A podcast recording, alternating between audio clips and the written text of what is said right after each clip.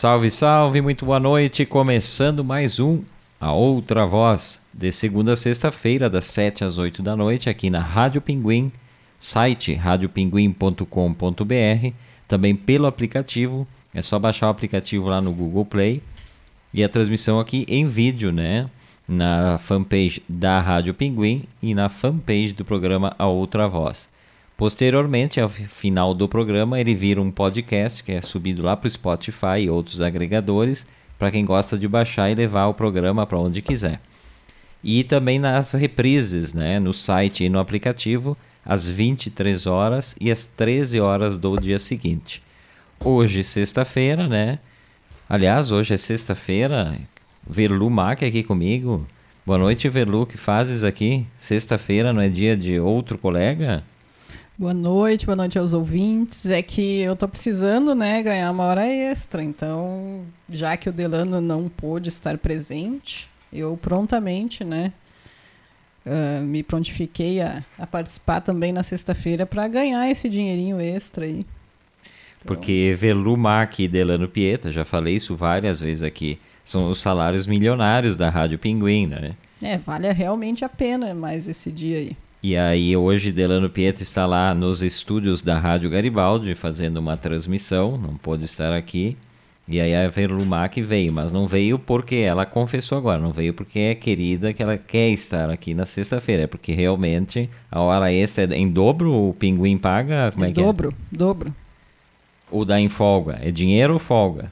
Não, é em dinheiro. Sim, até porque se for folga, não tem como tirar folga na Rádio Pinguim. O mais provável é fazer sempre horas extras, né? Criando um banco e nunca tendo direito a tirar. Uh, já saudando o pessoal começa a chegar aqui na nossa transmissão, né?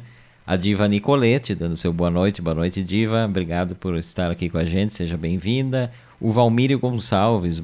Boa noite de chuvas, né? Tá, tá chovendo, Valmírio. Aqui tá, tá parou agora, né? Velu olha para a janela do estúdio aqui, aqui parece que não temos chuva. Mas seja bem-vindo também, Valmírio. E vamos começando o programa de hoje, né? Da, da sexta-feira. E ontem a gente falou sobre, sobre é, moradas diferentes, pessoas que moram na estrada, em barco e coisa assim. E é assim que terminou o programa. Eu, eu acessei o Facebook aqui e eu vi lá que o nosso amigo Ianto Laitano, Leandro Laitano, que é um músico porto-alegrense, uh, radicado em Porto Alegre. Nasceu em Curitiba, né? Por acidente, mas foi criado em Santa Catarina, em Jaborá, e, a, e, a, e, a, e é radicado em Porto Alegre há muitos anos. E o Ianto Laitano, que já esteve, aliás, quem não conhece o Ianto Laitano, já esteve no Antes Que Seja Tarde, o programa que, que tem com o Delano Pieta, agora está em recesso, né? Onde entrevistamos muita gente bacana. E Anto Laitano foi um desses entrevistados. Na semana em que o Horizontes e Precipícios, o primeiro disco dele, estava completando 10 anos. Então ele esteve aqui com a gente, tocou algumas canções também né, do disco, contou a sua história. Eu recomendo, uma entrevista bem bacana. Mas ontem ele estava lançando, e eu falo dessa questão das moradias ambulantes, porque o Ianto tem um trailer que fica ali no litoral. E ele se divide, ele vive um pouco em Porto Alegre e um pouco né, no litoral ali no trailer dele, que está estacionado num camping. E aí ele lançou ontem o clipe da música Camarada, que é uma música que está no, no disco Yantux, é um disco dele lá de 2017 ainda. É um outro disco bacana pra caramba, que na verdade é legal ouvir ele na, na íntegra, que ele conta uma historinha, né? Tem as músicas, mas tem intervenções sonoras também, é bem bacana. E essa música Camarada, então ele gravou o clipe dentro do trailer. Algumas cenas externas, mas muitas cenas dentro do trailer com o Beth Edith, que é o parceiro dele na música. Eu até vou rodar um trechinho aqui da música para ilustrar. Face não vai nos bloquear, espero eu. Vamos ouvir um trechinho do, do, do Yanto Leitano aqui. Ah, pera aí um pouquinho que eu fiz uma coisa errada. Um segundinho, por favor pra gente ouvir o camarada do Yanto Laitano. Fala, Velu. É que o pessoal do PC não tá muito acostumado com o smartphone, né? Então. Tá aqui, ó.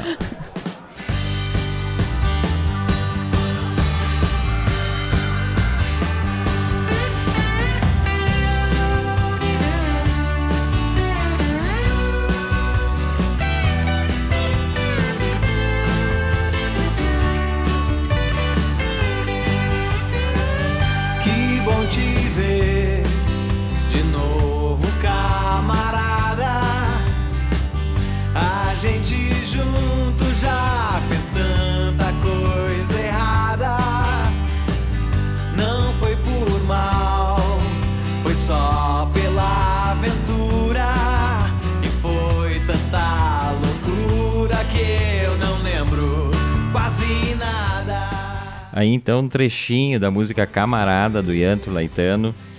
Sigam lá o Yanto no YouTube, curtam lá, porque é bem bacana o clipe, tem outros clipes lá também. E um beijo pro Yanto Laitano, né? Um amigo da, da Rádio Pinguim. Uma hora dessa vamos trazer o Yanto aqui pro, pro Outra Voz para falar sobre o, o, o, clipe e o disco Yantux, né? Aquela vez a gente falou bastante do Horizontes e Precipícios. Então, esse é o Yanto Laitano. Uh, Velumar, que eu falei aqui, estamos na, na, na, Rádio Pinguim, no Facebook, não sei mais aonde, no, no Spotify. Estamos também no Orkut ou não? no Orkut? não sei, será que está ressurgindo o Orkut? Não, Revive? Se está ressurgindo, não sei, mas eu sei que amanhã, é domingo, é, domingo seria aniversário do falecido Orkut. Sério? Saudoso. O, o saudoso. O Orkut que foi criado uh, nos Estados Unidos, né? Ele, ele, estreou no dia 24 de janeiro de 2004, então não é tão antigo assim quanto parece pra gente, né? O que que tu estava fazendo em 2004? No dia 24 de janeiro, esperando o Orkut abrir, provavelmente. eu sou uma pessoa antenada com novidades, então devia estar na frente do computador e aguardando. Engraçado que o Orkut, eu acho que foi a rede social que eu mais rapidamente entrei né? Porque depois para aderir para o Facebook ou para entrar no Instagram, ou WhatsApp, ou mesmo ter smartphone, eu na época não tinha smartphone, né? Mas uh, eu me lembro de, ao menos em 2015, eu tenho certeza, do, uh, 2005 eu tenho certeza que eu já tinha, né? O, o Orkut. Então, mesmo sem ter o smartphone, eu já usava tu tinha desde 2004, Velu, porque conversávamos pelo Orkut. Então não vem se fazer aqui porque trocávamos mensagens picantes por Orkut. Não, não, não faça isso. não faça esse tipo de revelação aqui. Não faça. Não, por isso que eu sei que eu, ao menos em 2005 eu tinha, com certeza, né? Ele foi e, e, engraçado. Orkut é o nome do, do projetista, né? Eu nunca tinha o, ah, lido. É? Orkut, não sei das quantas, que é óbvio Mas que é o primeiro nome dele é Orkut? Orkut, é um turco, que é o cara que criou esse, ah. esse mecanismo. Uh, ele foi feito, na verdade, o Orkut foi feito para os Estados Unidos. Foi a grande aposta, eram os Estados Unidos. Só que em seguida o Brasil e a Índia passaram a ser os maiores uh, consumidores do Orkut. O Brasil chegou a ter 30 milhões de usuários no Orkut. Então foi completamente inesperado esse, essa, esse sucesso junto ao Brasil e à Índia. Né? Eles queriam que fosse para os Estados Unidos. E, e aí, uh, tanto que eu achei, eu fui buscar uma matéria hoje no, no Estadão, assinada pela, pela poeta Angélica Freitas. Ah, Olha é? só que interessante. É, essa, essa notícia do Estadão é do dia 24 de junho de 2004, ou seja, uh, quatro meses depois do lançamento. E aí a, a matéria diz o seguinte: ó, Brasil conquista o Orkut, site internacional de amizades. À tarde, número de brasileiros superou o de americanos, mas o placar uh, oscilou durante o dia. E aí, inclusive, os americanos começaram a ficar muito irritados com isso. Houve uma disputa entre o Brasil e os Estados Unidos pela supremacia no Orkut. Tanto que foram número criados. De usuários, no Número caso. de usuários. E aí foi criado grupos Que Diabos, uma louca invasão brasileira. E começou uma série de, de, de comentários xenófobos com relação ao Orkut. E o sucesso no Brasil foi tão grande que a partir de 2008 a, a, a, sede do Orkut passou a ser no Brasil, né? Até para administrar essas questões de disputas, de, de questões legais e tal, né? Era o maior número de pessoas. Então, ela foi transferida da Califórnia para o Brasil. E aí o Orkut encerrou suas atividades em 30 de junho de 2014, porque aí surgiu o Facebook, né? E o Facebook rapidamente desbancou nossa, foi em 2014 só. Achei que. É que ele teve uma sobrevida aí. Surgiu o, Facebook, mas aí o, o Orkut ainda teve uma sobrevida. Tentaram rea reativar ele. Teve uma, uma, uma, passagem aí. Mas é, é interessante, eu fico pensando no, no, no, no Orkut. Uh, o Facebook, quando surgiu, eu me lembro meu irmão mais novo dizia ah, eu não uso mais Orkut, eu uso Facebook. Eu dizia, o que, que é isso? O que, que é Facebook? E, disse, e ainda eu dizia, eu não vou nunca usar essa porcaria aí. O meu negócio é Orkut. Só que hoje, pensando para trás, eu não lembro nem mais como funcionava o Orkut. Tu lembras alguma coisa? Eu lembro. Eu lembro que, na verdade, tu ficava vendo a tua própria página, né? Era uma coisa assim. E, e daí tu interagia, tinha aquelas comunidades, aqueles grupos, ai, eu adoro tal coisa, eu odeio tal coisa, e tu curtia essas páginas. Ou escrevia, tinha aquilo de escrever um depoimento sobre a pessoa, outra pessoa, lembra? Que, que as pessoas escreviam depoimentos sobre ti e tu escrevia das pessoas, mas não era uma, uma timeline assim que fosse sendo uh, sei lá, uh, atualizada a cada momento, como é o Facebook. Né? Não era esse Era tipo meio, de... meio estanque, assim. Era né? estanque, era a tua página ali, tinha as tuas características que tu tinha colocado, coisas que tu gostava, filmes, sei lá, tudo que é coisa de ti, depoimentos e, e esses grupos, assim. Acho que era isso, que eu me lembro era isso ao menos. Tinha aquelas coisas de comunidades tipo, eu amo eu amo isso, eu amo aquilo, Sim, né? É, de tudo que é tipo de, de coisa. Mas a Velu tá falando dos depoimentos, a Velu fez um depoimento bonito, tu vê, eu não salvei isso, poderia ler agora para os nossos ouvintes o depoimento de Velu sobre mim. E aí Velu ia dizer o quanto ainda vale aquele depoimento. Aí que seria o problema maior, né? Ainda né? bem que não salvou, né? Porque vai, vai que a visão estava totalmente distorcida na época. Para melhor ou para pior? Não sei, né? Vai, vai saber. É, Teria que ler para ver. O, o Luiz Marasquinha Brianos, né? Saudando a gente aqui, como sempre. Né? Eu, Verlu e o Old Dog. E ele botou aqui, ó, a mesma coisa que eu. Levei tempo para entender o Facebook. Gostava do Orkut e parecia mais fácil. E a UOL inventou o Orkut. Era só para os assinantes da UOL. Essa eu não, não lembrava. E aí o Marcelo Munhal já vem com coisa mais antiga, vem, vem cavocando lá das cavernas, o Marcelo Munhal. Uh, se é para falar do Orkut, tem que falar do ICQ, né? Aquela, aquele mecanismo de, de comunicação uh, entre as pessoas. Acho que era estilo um chat, né? É, tipo um chat de, de conversa, assim. Mas isso aí eu nunca participei. Não tinha, não tinha acesso ou não tinha idade para isso? Não sei, não tive interesse, não sei lá, que que passou isso aí por mim. Mas agora falando em Orkut, lembrei, tu fez Orkuticídio ou tu deixou Orkut Várias vezes eu fiz Orkuticídio para chamar a atenção das pessoas, mas não funcionou, ninguém dava bola para meus meus auto a, a minha autodestruição nunca ah, é? nunca funcionou não realmente. porque eu nunca me, me apaguei do, do Orkut eu, eu deixei eu, eu lembro que teve uma época ali que o pessoal disse que ah, apaguem seus Orkuts porque vai terminar uh, senão ele vai terminar por si eu deixei terminar por conta assim quando saiu o Orkut eu deixei de existir no Orkut mas eu não cometi o Orkuticídio é, o Orkut, na verdade, é responsável por uma série de problemas, né? De relacionamentos, de, de, de, de casamentos, de namoros, de... Não, realmente, as pessoas brigavam por causa do Orkut com muita frequência, né? Então, o Facebook não veio para melhorar essa situação, na verdade, veio para piorar, é mais instantâneo, só a briga. Tanto que tinha uma, uma das outras matérias que eu vi no Estadão da, da época era o, o, mecanismo, o novo mecanismo para, para as pessoas a, se tornarem amigas, uma coisa assim. Eu pensando, Jesus, nada a ver, né? Só Ou inimigas, né? O, o, o Marcelo Munhol botou aqui: ICQ é um programa de comunicação instantânea, pioneiro na internet, que pertence à companhia Mail da Rússia, né? .ru, é Rússia Group. É um dos primeiros programas de mensagem instantânea da internet, criado em 96 e chamar ICQ de chat é ofensivo. Só existe o WhatsApp por causa dos gênios que criaram ICQ. Mas aí se é para voltar no tempo, então vamos voltar, vamos pegar mais pesado. Aí aí Velu não vai saber nem da existência disso. Eu usei, vamos ver se o pessoal usou também. Que era o Disque Amizade. Quem nunca ligou pro Disque Amizade lá nos meados dos anos 80? Número 145.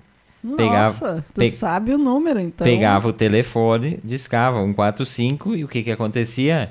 Tu era, tu era colocado numa conversa com várias pessoas, grupos de pessoas que conversavam entre si. E pagava por minuto, certamente. 48 centavos por minuto, o que dava bastante, 48 é, centavos na época, né? Sim, sim. Então, 48 centavos por minuto e aí as pessoas perdiam horas e horas. E aí quando tu, tu Isso eu nunca fiz, tá? Isso eu vou explicar já que eu nunca fiz. Mas quando tu, tu dava match, assim, ah, gostei dessa voz aqui e tal, quero conversar em privado, tu clicava no asterisco do telefone. Ah. E aí os ah. dois eram jogados para uma conversa privada. Hum. E aí as pessoas faziam o quê? Também nunca fiz. Eu entrei algumas poucas vezes para ver como é que era. Mas tu já imaginou eu querendo bater papo com grupos de pessoas estranhas, É realmente estranho isso. Já é difícil para os. Não, não sei se eu tô te reconhecendo, hein? Quem era esse Everton? o que comia? Onde vivia? Experiências de, de juventude e tal, né? Mas daí o que, que as pessoas faziam? As pessoas marcavam encontro real, né? A partir dali. E, só que aí, claro, o que, que as pessoas faziam? Aquelas estratégias de espionagem, né? Marcava no lugar, mas chegava em antes e se escondia para ver quem era. Conforme a a lata do cidadão, que não era o que tu esperava, imagina, tu, tu só falou, o pessoal vazava, né? Mas aí também era, era bem interessante. E nessa época tinha muitos serviços uh, telefônicos, né? O, o Telepiada, o Ari Toledo, grande humorista, tinha um canal disso. Uh, tinha o Telehoróscopo, o, o. Tinha algumas coisas que davam programação de, de, de cinema e coisas assim. Tudo se pagava, né? Mas esse. E, e diz que sexo, ou sexo, sei lá, tinha também, né? As... Aí eu já não sei, Velu. Aí eu tô falando de coisas que eu conhecia. Isso, esse... primórdios da, da pornografia também. Claro que tinha. Ligava para falar com as mulheres. Que enfim. número que era? Ah, não sei, nunca liguei, porque isso aí é uma coisa feita para quem? Para homem hétero, normalmente, né? Eu, não, mas, mas eu nunca. Existia o disque sexo, alguma coisa assim, não sei se era esse o nome, mas. 169 era o número, não? Não sei. Mas uh, e, aí, e aí é interessante pensar né, nessas salas. Uh, até Eu me lembro que... de propaganda. Agora, falando, estou me lembrando das propagandas, mulher. Tipo, no, no final da noite, assim. Por isso que eu lembro. Tinha propaganda na TV.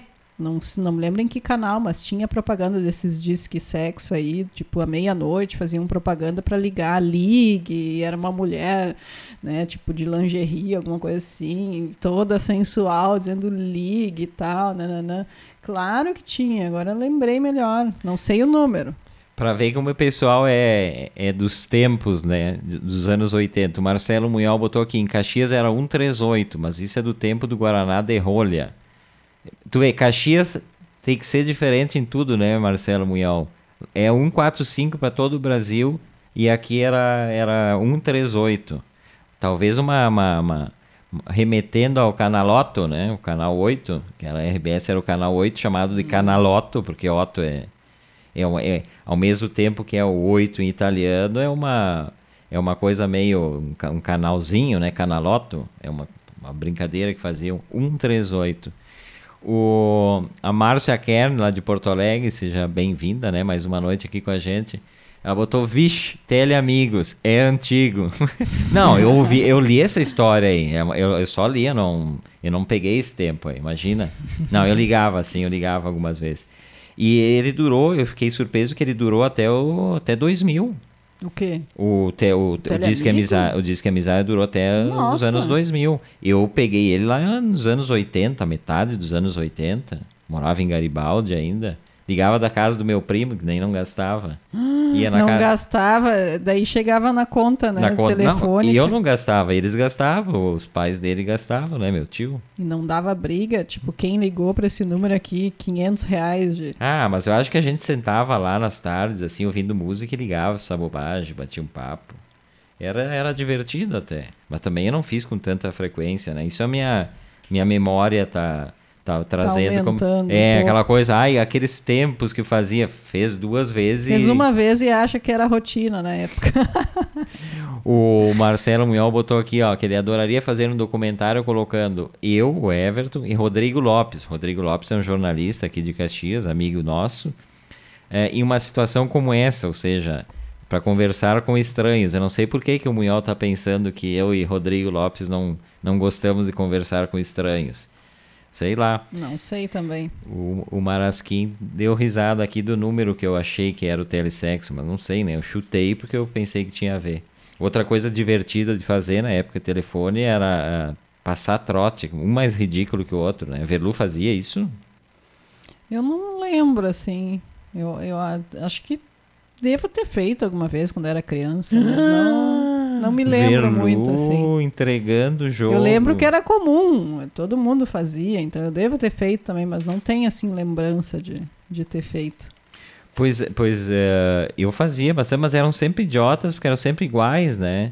ligava e perguntava para a pessoa: ai, tem um carro gelo estacionado à frente da tua casa. A pessoa ia e dizia: não, ah, então derreteu. Eram coisas mais idiotas possíveis que se possa pensar.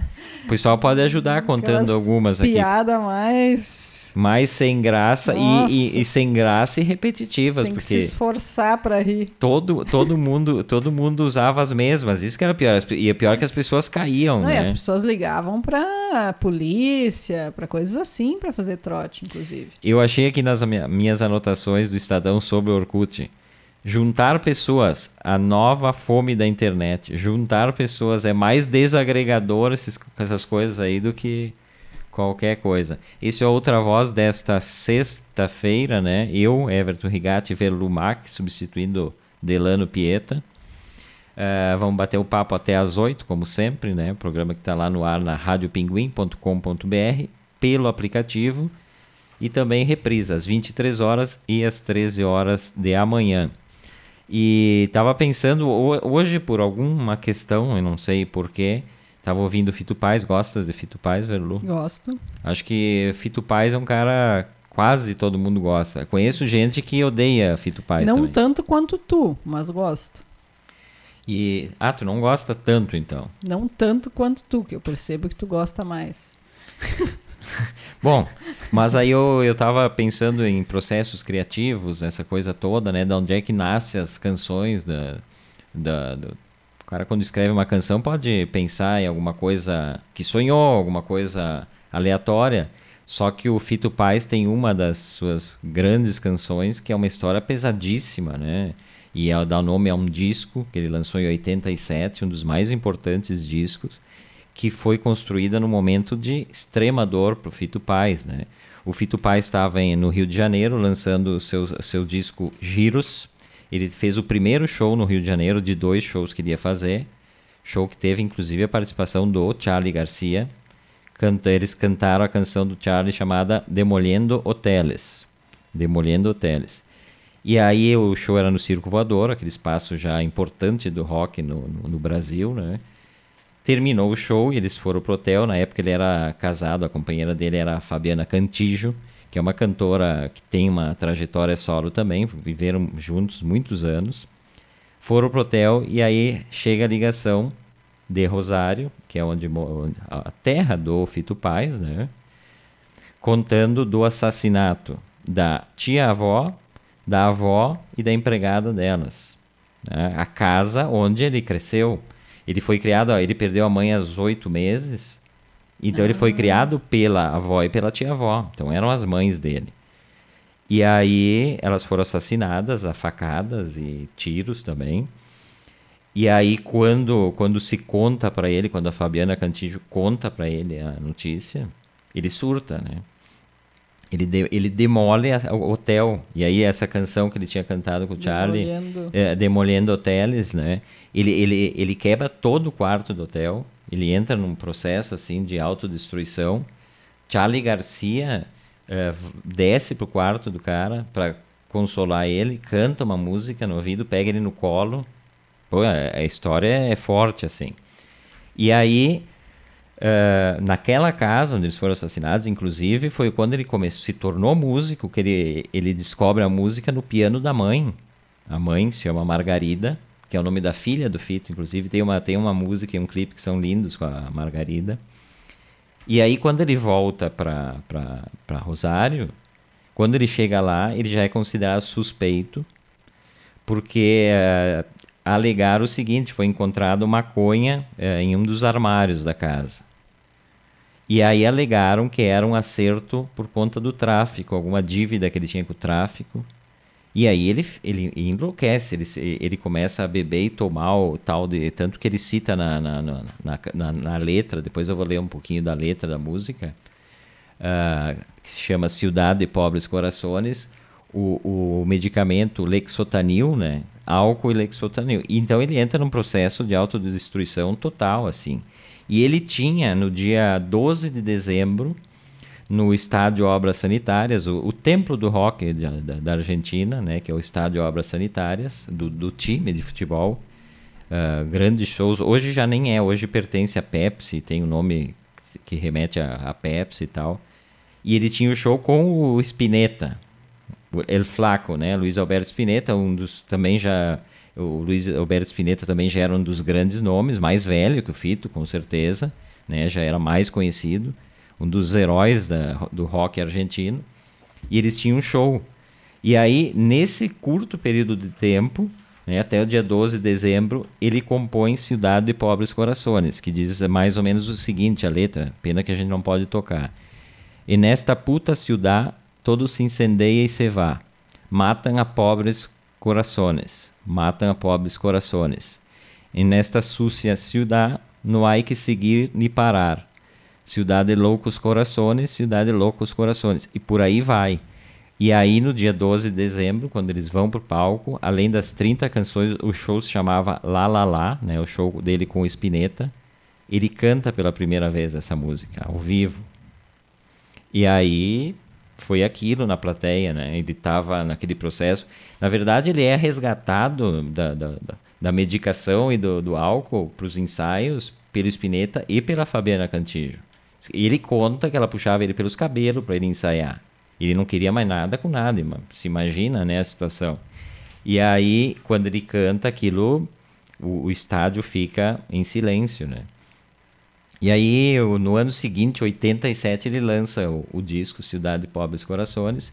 E aí, posteriormente, se descobre que quem matou elas era uma dupla de, de vizinhos ali, que inclusive um deles tinha estudado com Fito Paz e, e eles, eles faziam serviços nas casas das pessoas, já tinham entrado várias vezes, e elas deixaram eles entrar porque já eram acostumadas, eles faziam coisa.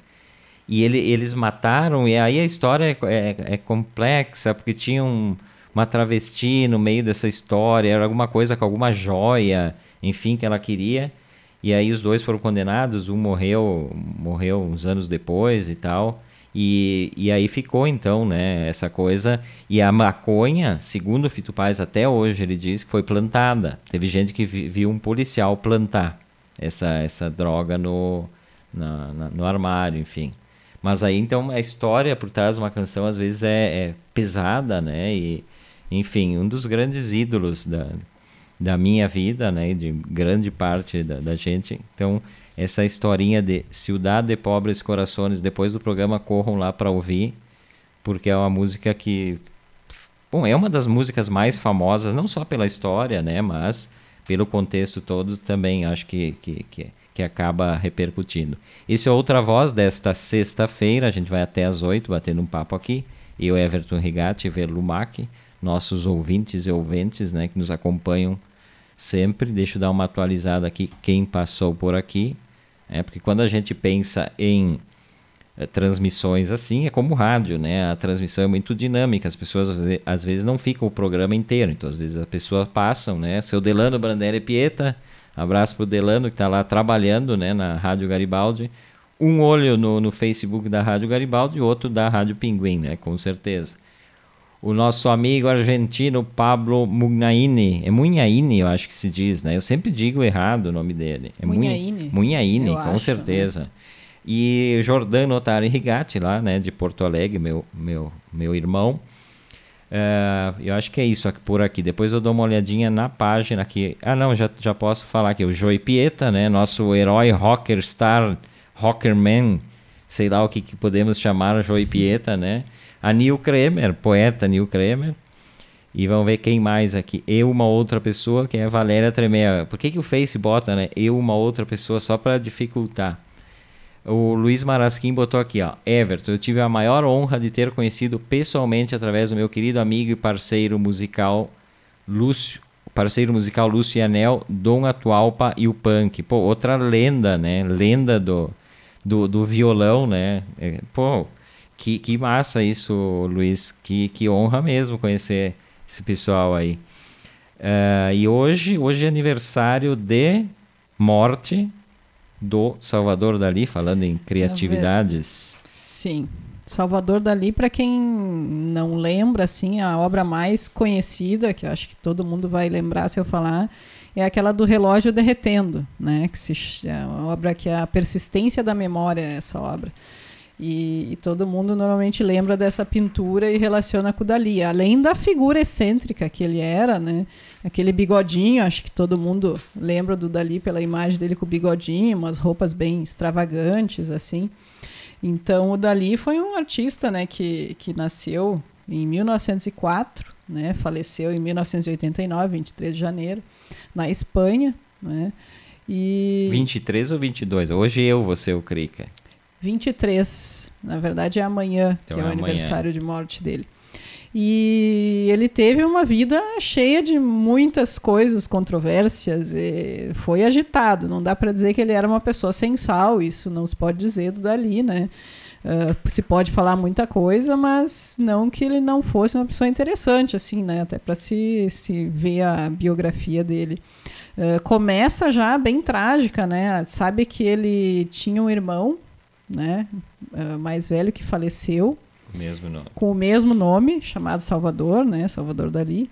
O nome dele, na verdade, é enorme, mas o, o abreviado é Salvador Dali. E o irmão morreu e a mãe imediatamente engravidou para tentar substituir o filho que morreu. Né? Nove meses depois que o irmão dele morreu, ele nasceu e recebeu o mesmo nome. Então a vida toda ele foi assim. O substituto do irmão. O substituto do isso, irmão. Isso psicologicamente é um abalo violentíssimo. Conheço histórias de, de pessoas próximas isso e, e é muito ruim. É, e não bastasse ainda botar o mesmo nome, né? Não, não bastava nascer depois e já ter toda essa problemática de ter perdido. Não, mas é isso que eu estou falando. Eu conheço ter o mesmo nome. Eu, eu, conheço pessoas com o mesmo nome. Do ah, irmão mesmo falecido, claro. Nossa, é. Bom, daí o que, que aconteceu, né? O Dali, ele, ele desde criança, né? Estudou pintura, ele, ele já foi logo descobrindo que que gostava, né? Uh, estudar, estu, estudou em, em escola técnica de desenho quando era criança e tal. E o pai dele uh, organizou a primeira exposição dele de, de desenhos a carvão em casa. Né? Então ele até foi estimulado na família. A mãe dele foi uma grande incentivadora né, da arte dele. E ele era muito apegado à mãe, né? uma relação bem, bem até meio estranha, talvez. E quando a mãe morre, ele tinha 16 anos, ele meio que fica perdido, assim, por um tempo, e, e ele vai morar em Madrid, porque ele morava, né, numa outra cidade, na Catalunha, e ele acaba indo morar em Madrid para estudar e tal. O pai dele, daí continua a bizarrice. O pai dele, quando a mãe morre, casa com a, com a irmã da mãe, com a, tia. com a tia, né? Então, é umas coisas estranhas assim na família, né? E, e daí ele continua, vai para Madrid, começa a estudar lá, né? E já chama atenção na época, porque ele já se vestia de forma diferente, né? Ele imitava o Oscar Wilde, né? Então ele já tinha um estilo diferente. Ele entra para a academia de artes e, no final da, da, da academia, assim, quando ele faz os exames finais, ele diz que ninguém na academia tem competência para avaliar os trabalhos dele, né? E ele é expulso da academia, né, de artes. Então já começa por aí, né? Que ele era uma pessoa bem assim, né? 8 ou 80, aquela coisa bem controversa mesmo. E daí depois ele vai, vai para, ele era muito fã de Picasso, né? Ele vai conhecer Picasso. Aí ele começa a participar do movimento surrealista, né, de arte. E também tem influência do dadaísmo, né, outro movimento de arte e trabalha com, com várias pessoas conhecidas, conhece muitos artistas né, na época, tipo Bu, Bu. Buñuel, Buñuel. É, isso lá na, na, residência dos estudantes, né, em, em, Madrid, que existiam vários caras que depois se tornaram grandes artistas, e aí que ele conhece o Buñuel e outros também, né? Outros, Garcia Lorca, né, escritor, então ele conhece um monte de gente, assim, e Nessa época aí também, né, ele deixa crescer o, o bigode, né, já fica com aquele estilinho mais que a gente conhece ele. Eu conheço um cara em Caxias que tem o bigode do Dali. Ah, Nosso amigo. Conheço. Nosso amigo também. É.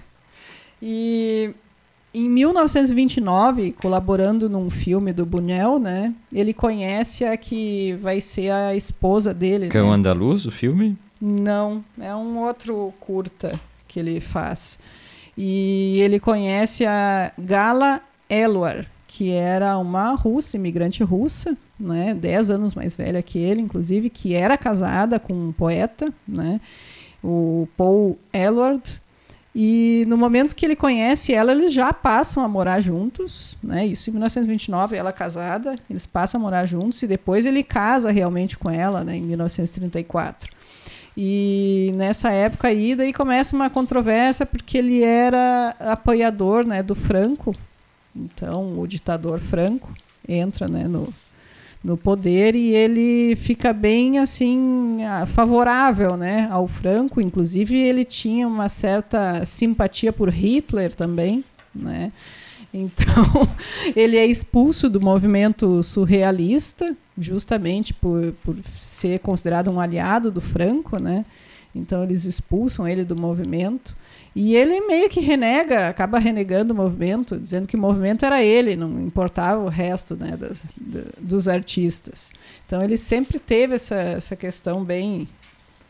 Ele sempre foi um, um insuportável, vamos, vamos usar uma palavra. Um cara insuportável, um cara que aos, sei lá, 15 anos já dizia que ele ia ser um gênio, então ele botou na cabeça que ele ia ser gênio, e pior que ele conseguiu, né, isso tudo.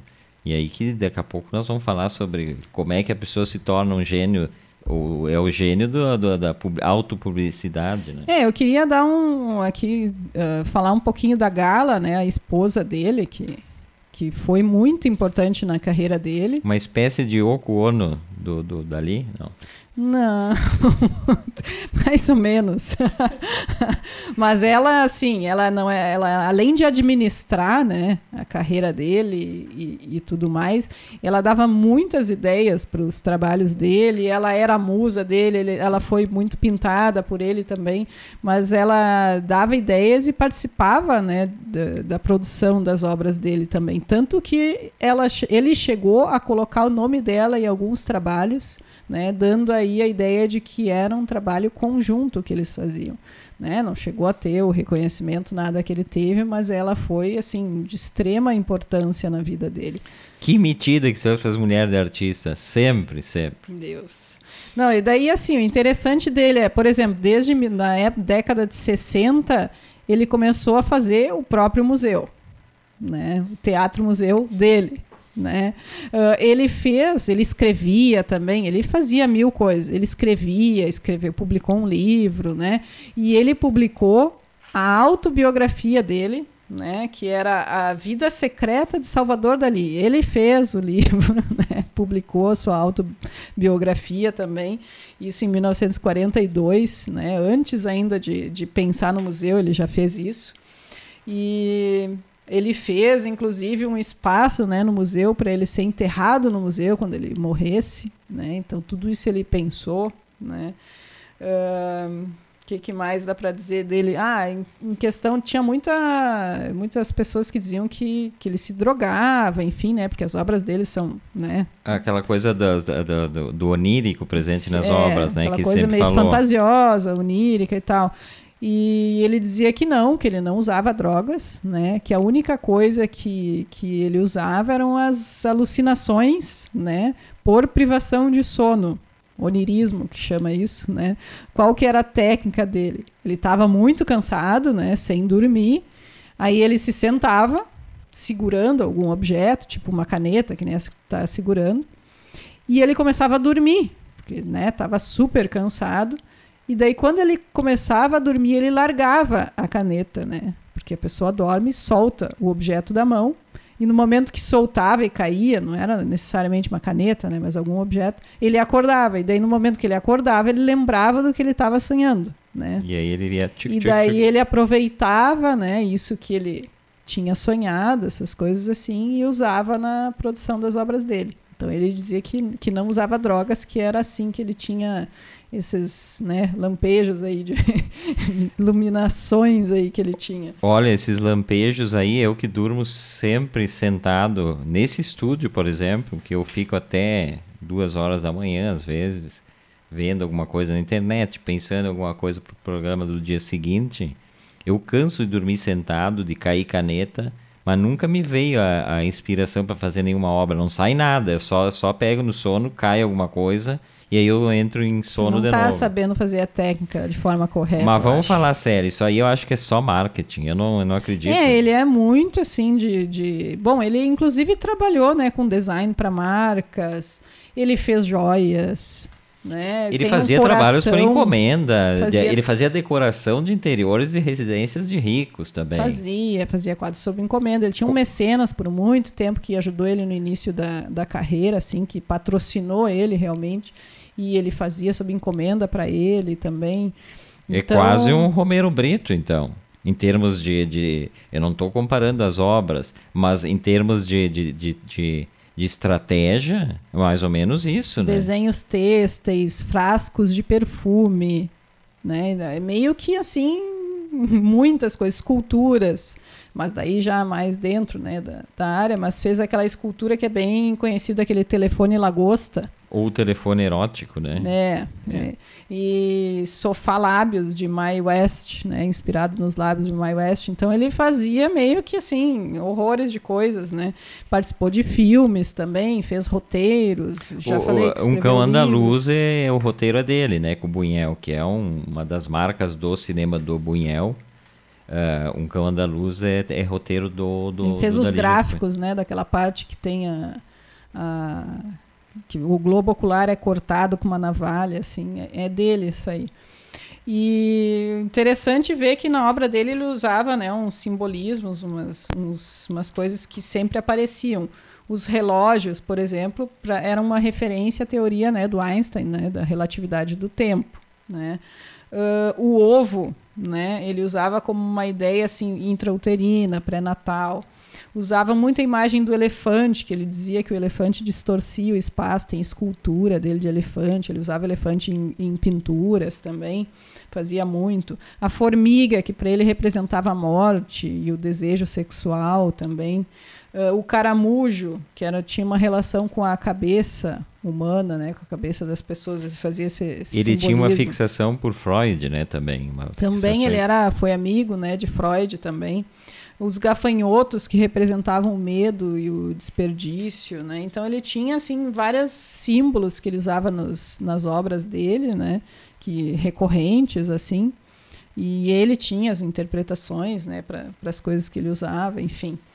E viveu muito tempo. Quando a mulher dele morreu, né, a, a Gala morreu, ele ficou bem perdido, assim, né, realmente bem perdido, não queria mais nem comer, inclusive, parou de comer. E, e, daí começou a ter um monte de problema, né? E depois passou a ter mal de Parkinson. Foi morar, ele se mudou de onde ele estava vivendo, foi morar sozinho e acabou, em, não sei se foi ele ou o que, que aconteceu, incendiou o quarto que ele estava, daí salvaram ele. E daí levaram para um lugar para cuidar dele até ele morrer, porque assim, depois que ela que ela morreu, assim, ele meio que que acabou, assim, né? E aí a Márcia Kelly, nosso ouvinte, botou aqui, ó, as mulheres sempre são importantes na vida dos homens, tipo Verlumac. Mas aí que o que eu sempre digo, ó, ela, ela morreu e acabou com a vida do cara, entrou em depressão, não comia mais. Eu, por exemplo, se Verluce fosse, vamos bater a madeira aqui, ó, duplamente, se Verluce fosse eu não comeria mais, porque eu não ia ter nem estímulo para fazer, né, comida. Ou seja, a Velu seria lembrada pelas jantas. Morrer pensa, imaginando uma pizza. Uma... Esse é o problema da falta de comida. Não era de, ai, morreu o amor da minha vida. Não, não. Morreu a pessoa que me provia o sustento alimentar. Mas é, é quando a gente vê a história do Dali, eu sempre digo isso. A, o artista não é só talento, talvez ele seja sempre menos talento e mais autopromoção. A gente pega.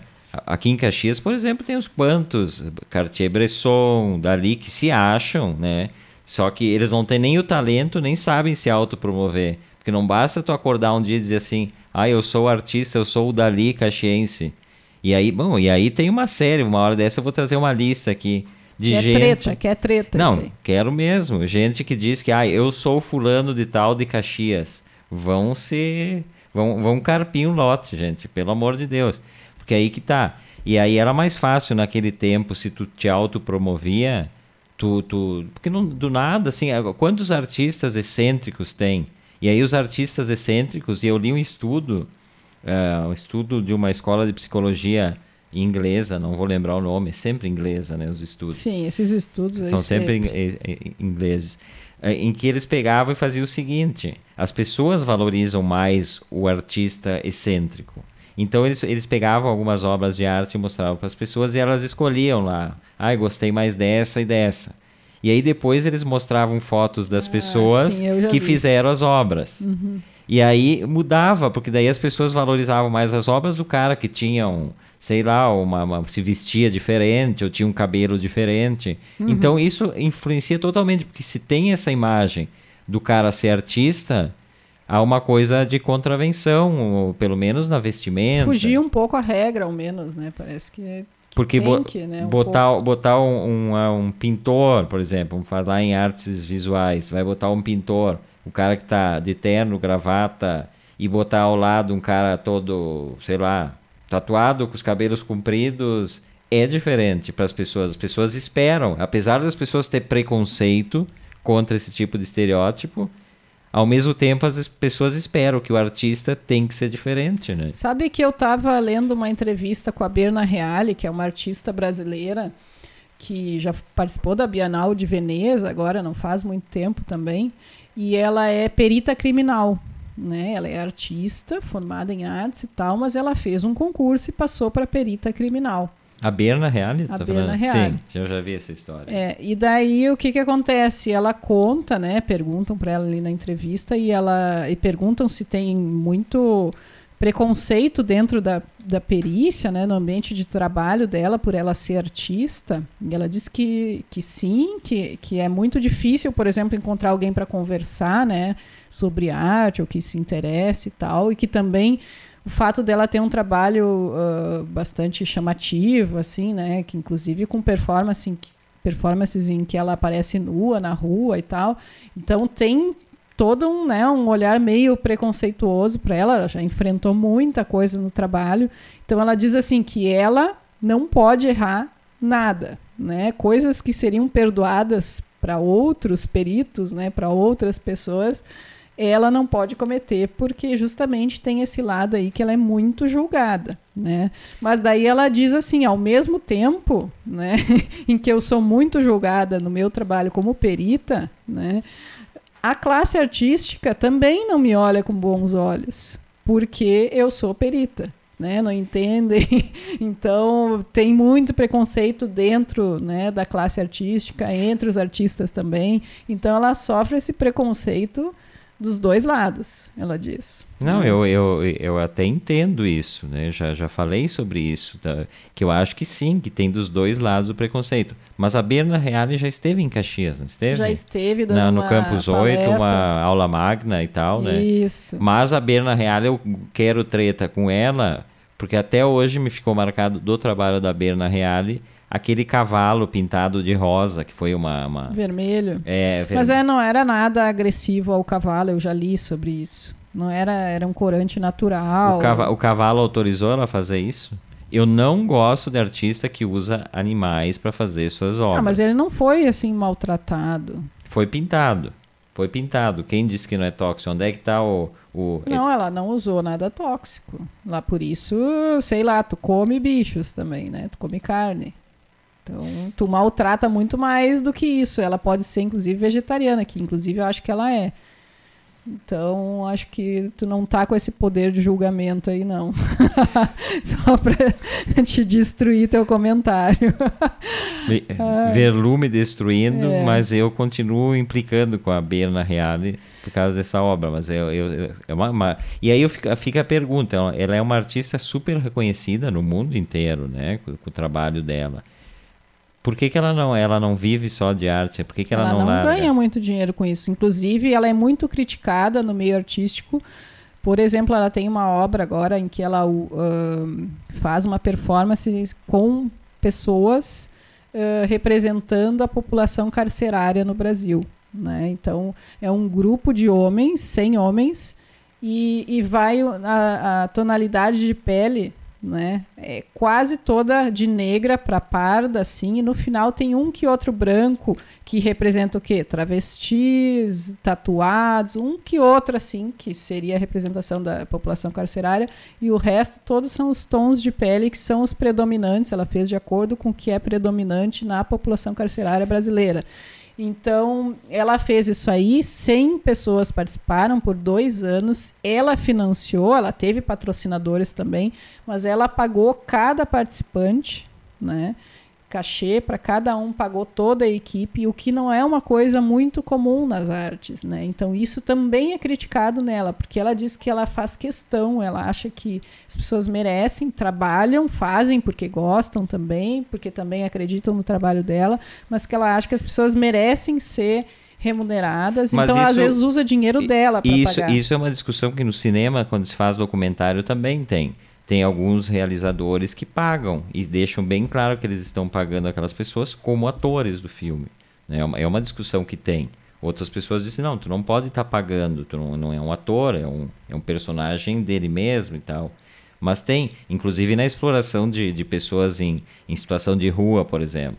Tem um documentário, agora eu não vou lembrar do nome, que, tra que aborda esse tema né, de moradores de rua em São Paulo, em que eles foram pagos. Eu acho que justo, tá, tá usando a imagem deles, né? Sim. Enfim, são, são discussões. É, que, mas ela diz que, que, até disso ela recebe muitas críticas, assim, porque isso não é comum no meio, né? Aliás, tu tá falando, isso tem, tá, tem na última revista Continente, né? É numa revista Continente. Que é a última, é. que até não está aqui em cima da mesa, e na capa também fala da Regina Galindo. A Regina Galindo não é aquela, aquela artista que usa o seu corpo como como instalação das suas obras, eu acho que sim, né? Uma, uma é da América do Sul aqui. Não sei se eu estou enganado. Agora não estou lembrando. Vamos trazer outro dia porque eu vi ontem, botei o olho e se é quem eu estou pensando é uma pessoa que que se automutila e tal, que é outro vertente da arte que me incomoda um pouco.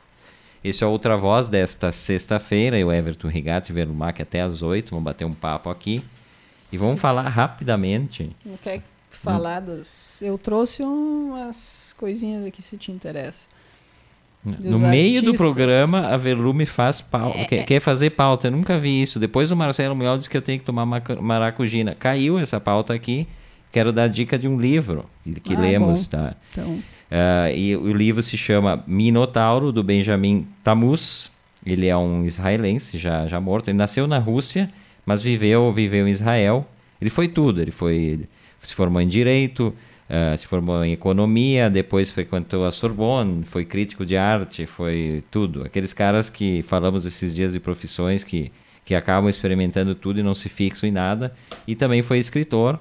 E esse Minotauro é um romance, é editado aqui no Brasil pela Rádio Londres, né, que tem uma, uma, uma linha de, de literatura muito boa, a Rádio Londres. E e aí, quando eu li, eu, eu li o nome Minotauro, eu achei que estava relacionado à a, a, a, coisa grega do Minotauro, né? Mas não. Mitologia não. grega. Mitologia grega, que Minotauro, na mitologia grega, é o meio homem, meio touro, né? Que foi consequência da traição da, da mulher do, do, do, do Minos, Minos, né? Com o touro. E aí nasceu aquela criatura e aí ele largou, o, o Minos eh, largou ele no, no, no, labirinto, não aqui o de Nova Petrópolis, tá? Só para explicar pessoal. Sim. O labirinto co construído pelo Dédalus, né? O arquiteto grego famoso Dédalus. E aí anualmente sete mulheres e sete homens virgens eram largados no, no labirinto para servir de alimento ao, ao touro, né? E mas uh, o livro não tem nada a ver com isso, né, Verlu?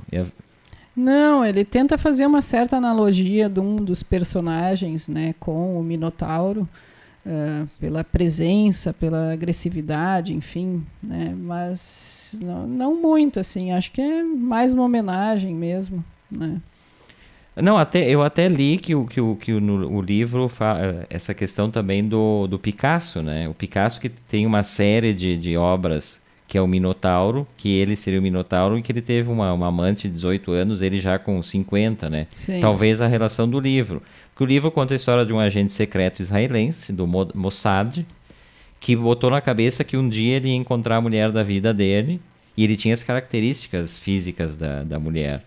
E aí, um belo dia, ele tá, tá passeando no, numa cidade da, inglesa, né? E ele encontra no ônibus, e aí ele bota o olho e é essa mulher, só que era uma mulher super jovem. E a história do livro é que ele começa a escrever cartas para ela, como um admirador secreto, mas cartas assim com muita frequência. Ele passa a seguir essa pessoa, e como ele é um agente secreto, ele tem todos os detalhes da vida dessa pessoa. Ele passa dias na frente da, do apartamento dela, num café, observando e tal. E aí ele começa a mandar essas cartas. E a, a, a menina não, não, não desmerece, ela não se assusta com isso. Na verdade, ela começa a entrar na jogada dele, né? É, talvez essa analogia aí com o Picasso, né?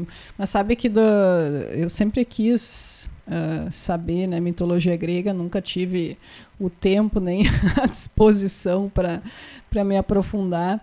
Uh, mas tu sabe como que, que a mulher do Minos traiu o Minos com o touro? Nem imagino. Já achei interessante, porque ela se apaixonou, né? Porque era um touro muito lindo, muito vistoso e tal. Então ela se apaixonou pelo touro, né? E não sabia como, né, conquistar o touro. Aí esse mesmo arquiteto, Dédalus, esse arquiteto grego que foi quem fez depois o labirinto, ele construiu, né, fez tipo uma escultura de uma vaca, né, e ela entrou dentro dessa escultura e daí o touro a possuiu. E daí que nasceu o Minotauro. Né, desse, desse ato aí, né, consumido por uma vaca feita pelo Dédalus. Então é uma história bem, bem assim, né, escabrosa.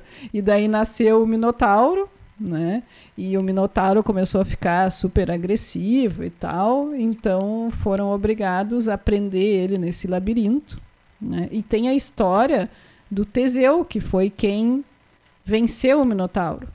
Né? O Teseu, ele era uh, um herói grego, enfim, e ele decidiu tentar uh, vencer, né? tentar lutar com o Minotauro para matar ele.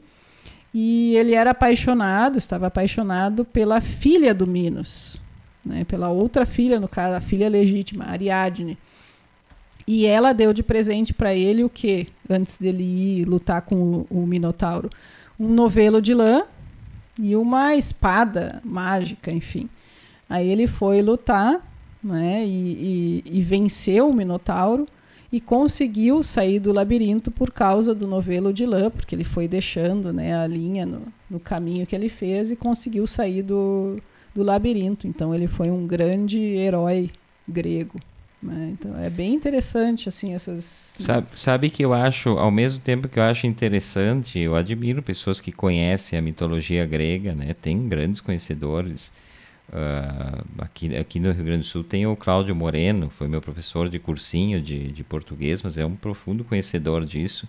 Mas ao mesmo tempo eu acho super sonolenta essa mitologia, não eu sei. Eu já tentei ler um livro e dur dormia realmente. Por exemplo, enquanto o Velu contava aqui, eu dei uma pequena pestanejada durante Desculpa o programa. Desculpa aí se deu sono nas pessoas.